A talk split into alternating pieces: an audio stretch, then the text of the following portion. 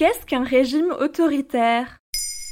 Merci d'avoir posé la question. Un régime autoritaire est, selon le dictionnaire de sciences politiques, un régime politique caractérisé par le refus de tolérer l'expression publique de désaccords politiques importants. On parle aussi d'autoritarisme. Le terme est revenu dans l'actualité européenne au mois d'août 2020 avec la réélection d'Alexandre Loukachenko à la tête de la Biélorussie, aussi appelée Bélarus, pour son sixième mandat consécutif depuis 1994. Selon les résultats diffusés par l'agence étatique, il aurait gagné l'élection avec 80,23% des voix. Le pays est qualifié de régime autoritaire, voire de dictature, en tant que dernière dictature d'Europe. La création du pays date de la chute de l'URSS. La République de Biélorussie est créée le 25 août 1991. Stanislav Shushkevich devient le premier président jusqu'en 1994. Depuis cette date, Alexandre Loukachenko, 65 ans, est à la tête du pays avec l'objectif de restaurer l'ordre soviétique en se rapprochant de la Russie. Son régime est parfois qualifié de post-soviétique.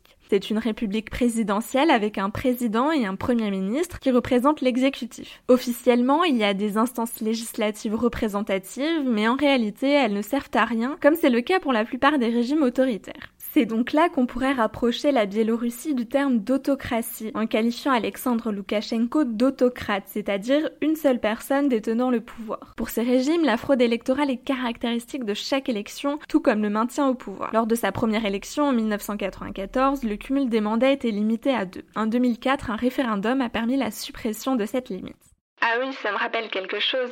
Oui, la Russie. Vladimir Poutine souhaite conduire une réforme constitutionnelle devant lui permettre de se représenter à la tête du pays pour deux mandats de six ans au moins. Et qu'est-ce qui caractérise un régime autoritaire?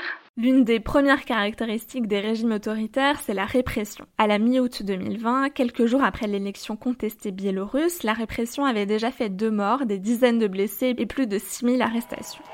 Autre point caractéristique de l'autoritarisme, le contrôle des opposants politiques, voire l'emprisonnement et la disparition. Pas de syndicats et encore moins d'ONG. Et la liste continue. Dans un régime autoritaire, l'atteinte à la liberté de la presse et l'emprisonnement des journalistes sont monnaie courante. C'est le cas en Chine, en Iran et en Égypte par exemple. La Biélorussie se situe à la 153e place sur 180. Rien que pendant la campagne présidentielle, 40 journalistes ont été arrêtés. Comme la plupart des pays figurant bas du classement, les chaînes de télévision nationales sont contrôlées par l'État et aucune place n'est faite aux médias indépendants qui n'ont pas d'autre choix que de s'exiler.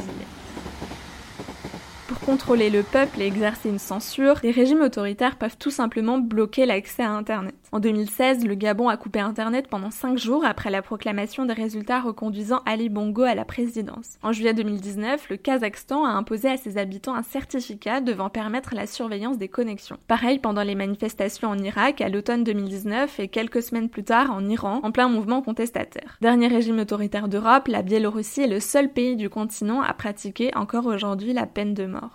Il y a beaucoup de régimes autoritaires dans le monde Actuellement, plusieurs régimes autoritaires persistent. La Turquie et la Russie sont qualifiés comme tels depuis quelques années. On parle de dérive autoritaire. De même que la Syrie, même si le terme de dictature est plus souvent utilisé. Dans un passé récent, plusieurs pays d'Afrique étaient des régimes autoritaires comme le Cameroun, la Libye, la Tunisie. En regardant en arrière, le terme renvoie aussi aux heures sombres de l'Europe, avec l'Espagne de Franco, le Portugal de Salazar ou encore la République socialiste de Roumanie de Ceausescu. Et pourquoi ne pas prendre des sanctions contre ces régimes? Sacrée question. Il s'agit en général de décisions multilatérales prises par plusieurs pays, certains ayant parfois des relations diplomatiques ou économiques avec un pays autoritaire. Voilà ce qu'est un régime autoritaire.